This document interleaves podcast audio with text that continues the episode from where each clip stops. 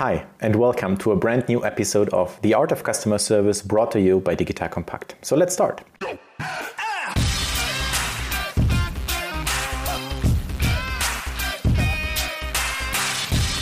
My name is Erik Pfannmöller and I'm your host on this show. A former canoeing world champion, father of three, and founder of Solvemate, a leading platform for customer service automation. Our automation platform, powered by smart conversational AI, allows companies to deliver quality customer service faster. As you know, on The Art of Customer Service, I talk to experts about what makes good customer service, which tools and practices are relevant, which new technologies are available in the customer service area, and many other exciting topics around a great service experience. If you like this podcast, I am super happy if you would leave a five star review on the streaming service of your choice. But now, let's jump into today's episode, and we will be talking about the digital tipping point. So, a tipping point is something that hopefully all of us feel a point of no return, a point where things start accelerating and accelerating and nothing can stop it. I'm talking about digitalization in service and companies in general. So stay tuned for what the digital tipping point is, and you will find out if you're maybe past it already. For this purpose, on the show today, I have Alexa Seefeldt from Zendesk, a digital communication platform focused on customer service. She is an enterprise partner sales manager for Central Europe, Benelux, and the Nordics.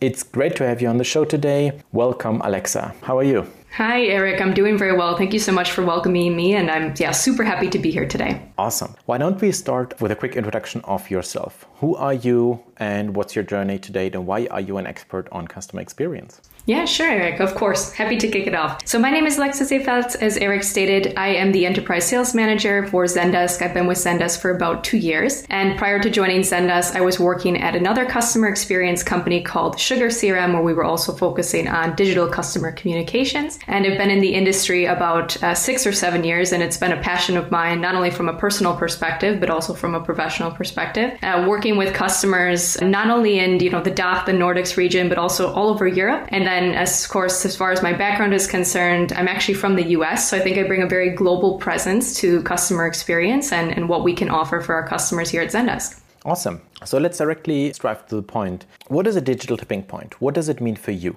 What does it mean for me? I think, I mean, especially what we saw last year was really a digital tipping point for many of us on a personal and also on a professional level. What was last year? What was last year? I think what was last did we did we live last year or what happened last year? No, I think last year was a really interesting year, 2020, I think on professional level, on a personal level, but to get back to your question, I think digital tipping point to me is something that like you said at the beginning, it's a point of no return. And I think especially from a digitalization perspective, we saw last year, although many of us maybe thought we were prepared from a digitalization perspective, we were really forced to put, um, you know, our skills, our software, our solutions, our minds uh, completely to the test. And this digital tipping point is something that happened last year uh, because we had to make sure that we were well prepared. And I think we've gotten to that point of no return, and we need to make sure that we're we're ready to go forward with the right solutions in place. With you, you mean you personally or Zendesk as a company? Because of Zendesk is at the forefront of digitalization and you're a cloud-based software yourself. So whoever used Zendesk, and if you remember this podcast from I think a year ago and then three episodes ago, we talked about the prerequisites for working in a COVID remote world. And if you were a Zendesk customer, you would be happily prepared, right? Yeah, I would say so. I think, I mean, what we saw last year, and we have some statistics to back this up, is our customers saw a huge increase in the volume of tickets. And I think even, you know, with customers who were using Zendesk were very well prepared. Still, it was a huge increase of tickets that we had not seen in the previous years. So we're talking 200, 300% ticket increase. And using Zendesk, of course, you have all of the right, you know, communications and channels there. And we need to make sure as well that, you know, we can, as a vendor and also as, from a customer perspective, that our customers have additional channels enabled to make sure that they can accommodate that huge yeah, spike in tickets.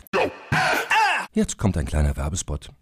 Aufgepasst! Wusstest du, dass HR-Teams heutzutage mit mehr Aufgaben denn je konfrontiert sind? In der aktuellen Studie HR Trends, die Zukunft der Personalarbeit 2024 von Sage, wurden HR-Teams aus sieben verschiedenen Ländern und über 20 Branchen befragt, um top aktuelle Insights in der Entwicklung des Personalwesens zu geben. Sage entwickelt HR-Tools und Software für dein Unternehmen, um Lohnabrechnungen, Personalmanagement, Buchhaltung und mehr zu vereinfachen. So, und die Studie von Sage zeigt unter anderem, dass ganze 91% der HR-Teams angeben, dass ihre Arbeit Arbeitsbelastung im letzten Jahr zugenommen hat, aber gleichzeitig glauben 79 Prozent der Befragten, dass Automatisierung ihre Prozesse zukünftig verbessern und Zeit sparen kann. Ebenfalls spielt auch KI eine große Rolle. Derzeit nutzen etwa ein Drittel bereits Chatbots wie ChatGPT in ihren Prozessen und circa drei Viertel der PersonalleiterInnen sind sich bereits sicher, dass KI die Arbeitsweise im HR revolutionieren wird. Du merkst, die Studie ist vollgepackt mit Statistiken, überraschenden Erkenntnissen und Tipps für HR-Führungskräfte, die vorankommen wollen und zeigt eine Momentaufnahme der sich stetig wandelnden Rolle von HR heute. Am besten schaust du dir die Studie HR-Trends, die Zukunft der Personalarbeit 2024 selbst an. Unter digitalkompakt.de slash Sage, S-A-G-E, kannst du sie dir komplett kostenlos herunterladen. Und wie immer findest du alle Infos auch auf unserer Sponsorenseite unter digitalkompakt.de slash Sponsoren. Werbung Ende.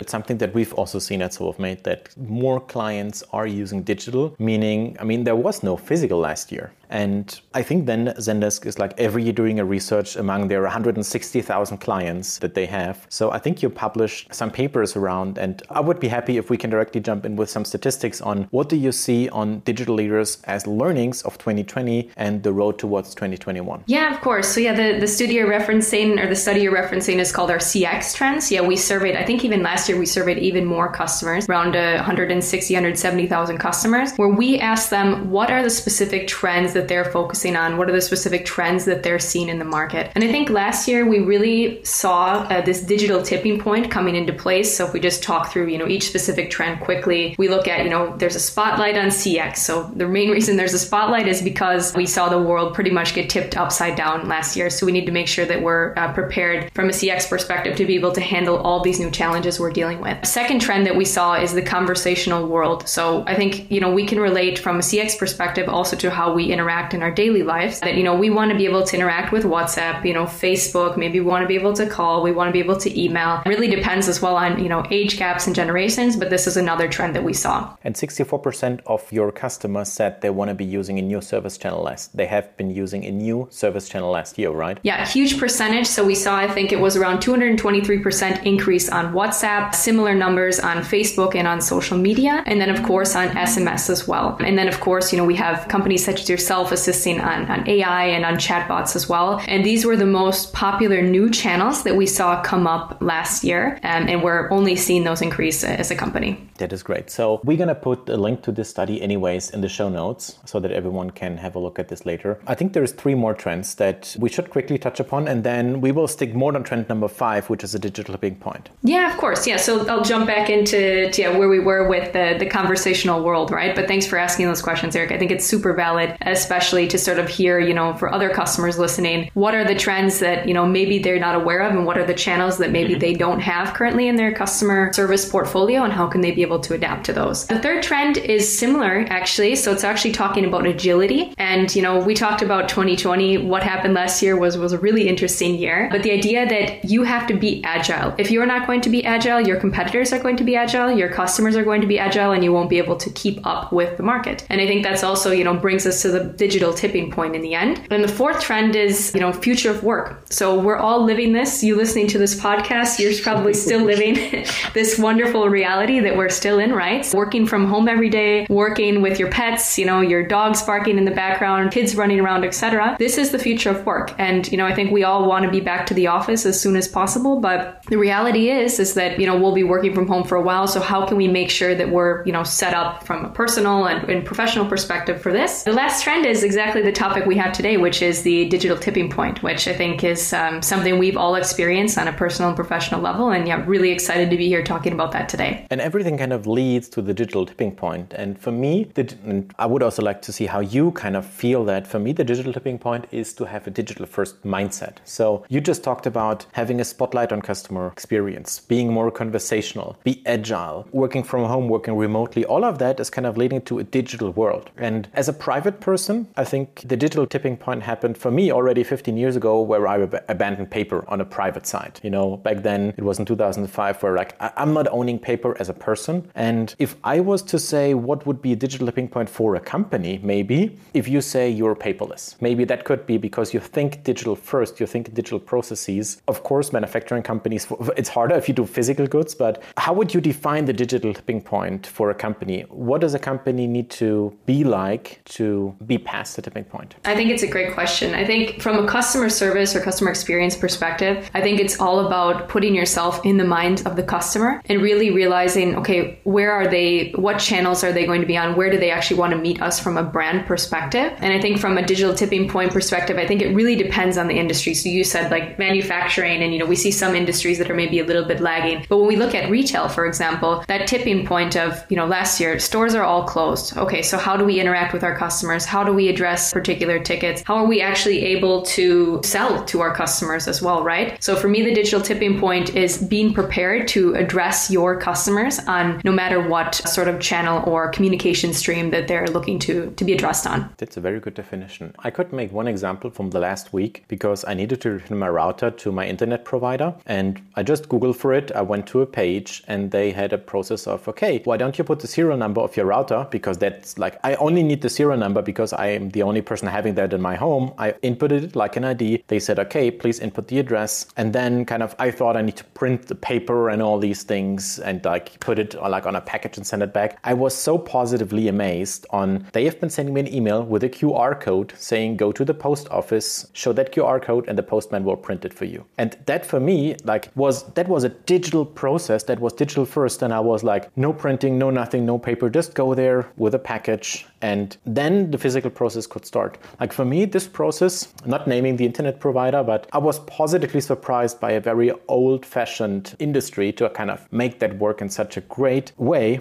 And you said earlier, customers, like for me, this was a mobile channel. It worked perfectly. It was digital first. So for this specific process, for me, that was past the digital tipping point. That was just an amazing experience. Yeah. And I think what happens as well is sometimes you're, you're positively surprised. And I think kind of transitioning, and you know, this maybe could have been you know, a process they put in place last year, or maybe this is something that they'd been thinking about for a long time. But what's important to highlight, I think, is that companies are really transitioning. They're really changing. They're thinking about these customer experiences. And I think, you know, we can think of our own personal experiences. So we talk about professional, you know, our professional lives a lot. But like you said, you had a great experience with this internet provider. And then, you know, you go and tell more friends about it and you have this experience that really makes a positive impression on you. And I think another, you know, sort of question we were talking about at the beginning is, you know, why are you a customer experience expert? I think when I relate to myself and my own personal experiences in customer experience, if I have a great customer experience, I'm so happy. I run and tell everybody about it and I really become a brand advocate. But the same goes the other way, right? I think if you have a bad customer experience or things aren't going, you know, particularly the way that you had hoped, um, you know, you're just as likely, probably more likely from the studies that we've seen here at Zendesk, uh, to go and tell bad, you know, other customers or other friends of yours about that bad customer experience. Indeed, you do. And uh, maybe I can also have an example from last week. Um, I wanted to get bank account access for like for the company for a new colleague, which was a terrific process of like it was cool because I could docu-sign something, but I docu-signed it with clicking and then it was not accepted from the bank because I didn't draw my own signature with a mouse, which is kind of like the process was in place that you can use DocuSign, but you need to draw yourself, which kind of abandoned the whole process for me because I needed to do it again. I was super frustrated. And ultimately, they asked me that no, now I need to print it, sign physically, and take a scan and send it back. So that was kind of a bad customer experience. And I, again, don't want to blame any company, but a bad customer experience like this for such an easy process, you tell about people. And that's why customer experience is so important. And digitalization is easy ease of use. It's it's fun to use, it's fast, and it's saving time. Now coming back to the digital tipping point. Is the digital tipping point a one-time event or is it a process for a company? How would you see that transitioning? Yeah, no, great question. So I think um, if you would have asked me this, you know, prior to last year, I would probably say it's a process, right? So many companies have, you know, as part of their sort of strategic direction, they want to digitalize, whether that's, you know, on the customer service side or on the sales side or overall processes that they have within the company. Um, and I would say generally generally, normally, it's a sort of process that is, you know, laid out, it's planned, it's timed, and then, you know, customers start going on the digitalization journey. But I think last year, what happened is we had a very abrupt digital tipping point. Uh, and many, yeah. I will never forget the 15th of March 2020. Yeah, me neither. Me neither. I think I had my last, you know, social outing maybe the weekend before, right? And then it, after that, it was a lockdown from, from then on out. But yeah, I, I agree. I think that last year, um, it, it was really from one day to another, companies had had to, you know, companies and from personal perspective, we had to be ready for this new digital world. And as, as going back to your question on is there one digital tipping point or is there more? I think, you know, we see that, you know, last year was, I would say, the major digital tipping point that we've seen in the last, you know, 10, 15, 20 years. And I think, you know, we'll maybe see another one. Who knows what's what's coming next? But I think generally speaking, of course, it's a normal process that, you know, companies are digitalizing and they're on this journey together. But I think last year what we saw, especially at Zendesk, because we had companies uh, contacting us looking for customer service solutions that needed to be stood up not only in months or weeks, but in days. And because of, yeah, this digital tipping point that we were all uh, living firsthand. And when I Google Zendesk and digital tipping point, I've had find some super cool statistics that 50% of service leaders say COVID has accelerated digital adoption by one to three years. And a whopping 25% say that COVID has accelerated digital adoption by four to seven years, meaning it was such an abrupt change. And we've had another episode also on this podcast last year about how to do remote customer service. Um, any teams that have been set up with uh, mobile workstations and a cloud based contact center and cloud based software in general didn't need anything, just needed to, like, even though it was a logistical challenge to make people work from home, they were prepared. It could be made work. But having that, that one time event is a clear acceleration of things. And that is maybe more a philosophical question will we get back to the normal or will it last? And what's your opinion on that? I, to be honest, Erik, it's a really interesting question because I ask myself this kind of daily. You know, I mean, we're still. yeah, I think it's it's a professional question, but once again, personal. I think that's what's really cool about our episode we're doing today is it, it kind of transcends, you know, more of the professional boundaries, but also on our on a personal level.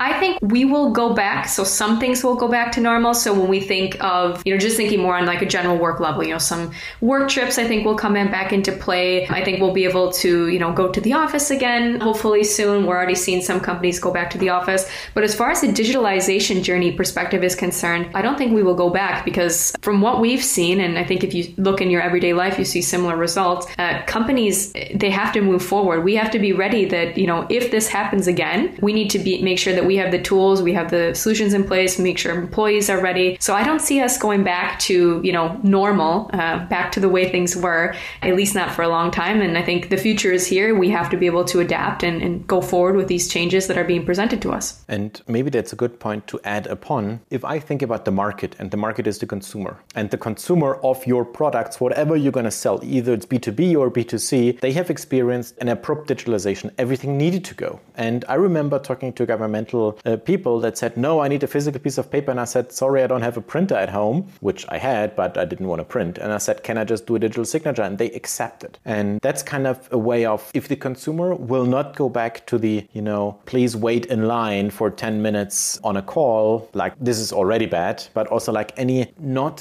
thought through lean digital processes. So from the consumer side, the market, I think will not go back because nobody wants to go back to a worse process once they have experienced something great. And knowing about that, what if I understand your study and like your research on Zendesk, right, that service leader must get part to that. So you cannot go back to whatever you've done before. You need to, you're past the digital tipping point and you need to think digital first. Yeah, exactly. And I think as well, once you start, you know, with customer service or you're looking at your digitalization journey, it's always, okay, what can we do better? What can we improve? And I think to share a little bit of, you know, this, did the digital tipping point happen? I do want to share just a couple statistics in, in that Please. regard as well. I love um, statistics. Great. me too. Me too. So last year we saw, and we, what's interesting We saw a slight difference between you know enterprise and mid-sized businesses, but 89% of leaders at mid-sized businesses, so we consider mid-sized, you know, 100 to about a thousand employees, uh, they said that COVID has drastically sped up adoption, and on the enterprise side, it was actually 91%. So when we look at those particular st- statistics, there's no denying that the the digital tipping point is is there, and I think it's something that, like you said, there there is no there's no going back because when we look at customer service, is my opinion. I think there is some business leader that, that might force all people go back to the office once possible, but I think that's not the right way to go. It's just my personal opinion. Yeah, no, I think so. I mean, it depends on, on the company, uh, I'm sure. But I think, you know, looking at Zendesk, for example, so, you know, we're kind of going to this digital first or remote model. Of course, we're going to still have offices, but this is kind of our strategy going forward because what we've seen as a company is it, it works really, you know, really well for us. And going back to your question about, you know, customers, I think, can they go back to the way things were or can we as, you know, a software provider, go back to the things, uh, the way things were. From a customer experience perspective, once you sort of get your solution up, you start looking at, okay, what's my customer satisfaction score? What's my first response time? You know, how many agents do I need on this particular day? What are the most popular channels? Where do I have, you know, the highest CSAT score on which channels? And when you start looking at those statistics, it's always a, a matter of the question of what can we do better? How can we continue to improve? And I think that's something that, you know, we saw as well last year that, you know, companies that were already well prepared, I would say, for the pandemic I would say we're not so drastically affected by this digitalization, this digital tipping point that happened last year. Whereas when we saw other companies that maybe didn't have the right tools in place or were not as well prepared really were drastically affected by, by the pandemic and, and the events of last year. Do you see any difference between regions? Yeah, I thought that question might be coming. So I think, yeah, for me, I have a, a really interesting perspective on this because, like I said, I'm, I'm from the US. I've lived in Europe, yeah, seven, eight years in a couple different countries, mainly based out of Germany, but also working with, with multiple regions. Now, what I see is that uh, when I look at, you know, areas like the Nordics or, you know, the US, for example, they're quite far ahead on, on customer experience and their digitalization journeys. And when I look at Germany, I think they're also making huge leaps ahead, but I would say are a little bit farther farther behind in general. However, what I really like about the, the DACH market or the German market is there's such a huge potential. And I'm noticing, and we're noticing at Zendesk, a lot of German companies that are really making huge strides ahead to how can they improve their customer experience journey. And we had a couple really interesting new customers uh, join us uh, this quarter. Not sure I can share names, names, but one large, you know, pharmaceutical company, you know, specifically looking for that agility to be able to adapt to the digital tipping point. And these are the type of customers that we're seeing in Germany that really realize the value of being able to offer a good customer experience and, and being able to combat that digital tipping point. And this is something that I think is extremely exhilarating uh, when we look at the differences between regions. Positive interpreting if a region is behind other regions, that's more potential to improve. Yeah, that's the way I would look at it. Exactly. But I think it depends on, I also, when I think of, when I look at, you know, Germany and, and other customer services experiences I've had here, just like anywhere else, right? I've had really great customer service or customer experiences, and then I've had not so great customer experiences, similar to the stories that, that you have shared as well. And I think as well, another difference, you know, we see with regions is, you know, some regions are more likely to call. So I think from what I've seen in Germany, it's a little bit more telephone based, at least at the moment, but we're really seeing transitions on that as well, going more to, to chat and to AI and to other sort of social media channels. Whereas in other countries, sometimes it's more likely that people are just going to, you know, be able to chat or they want to be able to self serve and be able to get the information that they need. But those are just a few observations from my own sort of uh, personal perspective that I've seen. Imagine you're a service leader and you're not past the digital tipping point. Of course, you have adapted to COVID and the situation, but your mindset is not yet uh, there. Meaning, hey, I hope like COVID will be over fast and then I can see all my agents again in a big room and then we're going to do like what we've done before and print out paper and all these things. What are the biggest challenges? I'm just trying to make the leeway to my question, which is what is the most challenging for companies during experiencing that digital tipping point? I think, you know, of course, going back to the office, you know, of course, they can kind of continue back to the way things were. But I think in general, the digital tipping point, what we sort of have seen as being the main areas of concern was just the, like we were saying before, the um, sheer amount of tickets and, and, volume that we're handling, that the, the agents were handling. So I think from a customer service perspective,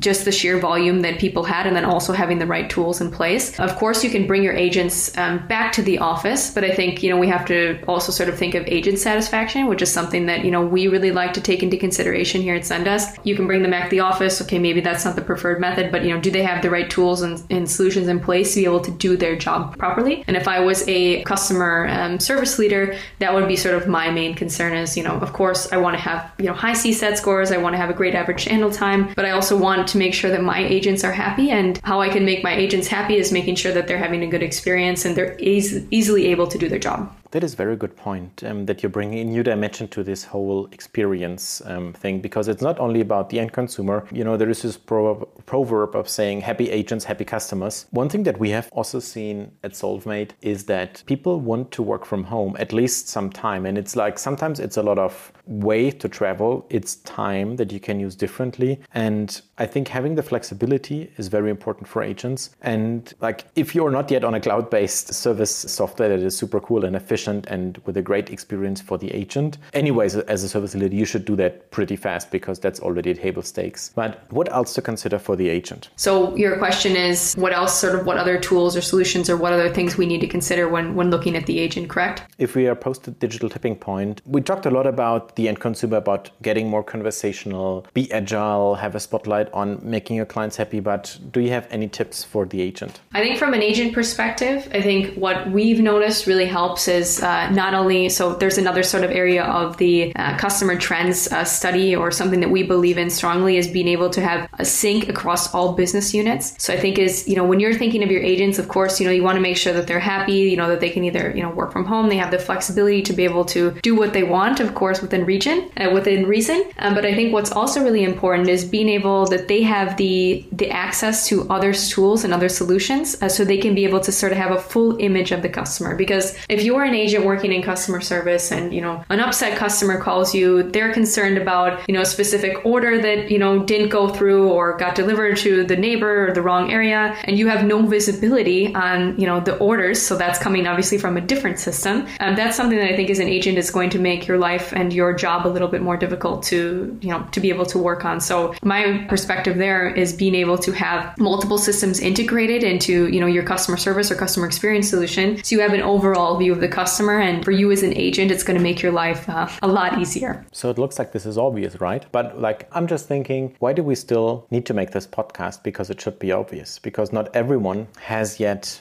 understood the topic. And i just want to like maybe summarize and embrace that covid of course is a very severe pandemic and it's a super worst thing. But on this single particular dimension I think it has accelerated things. And as a service leader or as a CX leader, you should be very well aware of the trends that are coming and um, you can de- cannot deny them. Any last words you want to add, Alexa? No, I think, uh, you know, just to kind of recap what, what you said, I think, yeah, you think, you know, why do we need to make this podcast in the first place? But I think at the end of the day, you know, as customer service leaders or as customer experience providers, I think we always want to think that we're doing the right thing. But sometimes, you know, there's legacy solutions that get into play. Uh, sometimes, you know, there's multiple factors that the business has to deal with. So last year, you know, there were many other issues that were kind of coming our way from a pandemic perspective. And I think at the end of the day, it's really important to focus on, you know, what is the ideal experience for the customer? How can we meet our customer on all the, the relevant channels? And of course, how can we prepare ourselves from a digitalization perspective so we're ready for the next digital tipping point whenever that may arrive? Maybe as a positive ending note to this podcast, do you want to share one of your best experiences of the past weeks? As a, as a customer in general, of course. Like, what's the best practice example? Ah, now, now I'm putting you on the spot. Now you're putting me on the spot. Oof, let me think. I may have to think about this for a second. Um, I can start um, um, while, while you think. okay. I call a hotline because I couldn't log into my user account. But and then I wanted to reset the password, but it said my user account didn't exist. And it was a big payment company. And so I needed to call because I don't know what happened. So I called them and I had an IVR. And this IVR basically figured out who I am it knew my phone number, and then it had a personalized experience, and then it transitioned from a phone to a message. And then I exchanged some messages with an automated system. And then, because it was, it looked like a technical glitch, someone from the technical department was connected with me because I got a special point, and we figured out 10 minutes later that there is a technical bug on the platform. And, you know, I just reported a bug, which was a very good experience for me because it was like I didn't hang in line a lot. I transitioned channels from voice to messaging and then I transitioned again to a human and I got resolved on first um, on first contact over three channels. Everything was digital and ultimately you know I'm in the software area. I could just say well you know I just reported a bug so I'm happy if you can resolve it. And they shot me an email afterwards saying well it took a few hours we resolved your issue. And that is a customer experience from I can't log into a payment system to problem resolved. And sometimes it's that complicated but it was an individual personalized cross-channel experience that I really liked. Wow. Yeah. No, that's quite impressive. I think, yes, yeah, somebody working in customer experience, I can really appreciate the cross channel, yeah, quick handoff to an agent and the seamless experience. So I did think of one while you were, while you were telling yours. So from my perspective, I was, had a previous uh, telephone provider, so service provider, and um, it was not the most positive experience. And I wanted to be able to switch to a new provider. And I was thinking that this was going to be really a tedious process, right? So, because of my previous experience. And what I was able to do is um, port my number seamlessly. I was able to interact directly with an agent on the website. I was able to, via the app, um, be able to make sure that check the status of my ticket, make sure that everything was, um, you know, progressing the right way. And then also I had actually somebody who proactively called me and reached out to let me know that the, the process was complete. So similar to your story, uh, working across multiple channels, I also had a little bit of ability to self-serve to make sure that I found the right, um, you know, channels and the right process. And then from there as well, um, yeah, was a happy customer at the end of the day because I was able to switch to, I would say, a more modern uh, telephone provider, and in the process, have a great customer experience as well. That is also a great story to tell, and maybe it acts as an inspiration for CX leaders that are hearing this podcast. So today we talked about the digital tipping point and I think it gets very clear that that's a point of no return. Things will accelerate and accelerate moving forward. And today on the show, I had Alexa Seifert from Zendesk. Zendesk is a digital communication platform focused on customer service. And if you are curious on the statistics that we talked about, we're going to put a link to the study and you can download it in the show notes. So thanks for your time and thanks, Alexa, for being part. Yeah, thank you so much, Erik. And thank you so much to our listeners. It was really a pleasure. Thank you. Danke fürs Zuhören beim Digital Kompakt Podcast. Du merkst, hier ziehst du massig Wissen für dich und dein Unternehmen heraus. Wenn du mit uns noch erfolgreicher werden möchtest, abonniere uns auf den gängigen Podcast-Plattformen. Und hey, je größer wir werden, desto mehr Menschen können wir helfen. Also erzähl doch auch deinen Kolleginnen und Kollegen von uns. Bis zum nächsten Mal. Jetzt kommt ein kleiner Werbespot. Aufgepasst! Heute möchte ich dir unseren Partner Pendo vorstellen. Pendo ist eine All-in-One-Lösung für Produktanalyse, Produktentdeckung, In-App-Anleitungen und Session-Replays, damit du die Benutzererfahrung sowohl deiner KundInnen als auch der Mitarbeitenden deutlich verbessern kannst. Auf KundInnenseite kannst du also den Wert deines Produktes und die Nutzungsdauer maximieren. Dadurch werden deine NutzerInnen motiviert, mehr Produkte zu erwerben. Und für deine Mitarbeitenden wiederum wird die Produktivität gesteigert, indem die Nutzererfahrung von internen oder externen digitalen Tools erleichtert wird, um diese dann auch effektiver zu nutzen. Wenn du also die User Experience in deinem Business steigern möchtest, solltest du unbedingt mal bei Pendo vorbeischauen. Unter digitalkompakt.de/slash Pendo habe ich dir eine Weiterleitung eingerichtet, schreibt sich P-E-N-D-O und dort kannst du das Ganze sogar einfach mal gratis testen. Und alle Infos findest du wie immer auch auf unserer Sponsorenseite unter digitalkompakt.de/slash Sponsoren. Werbung Ende.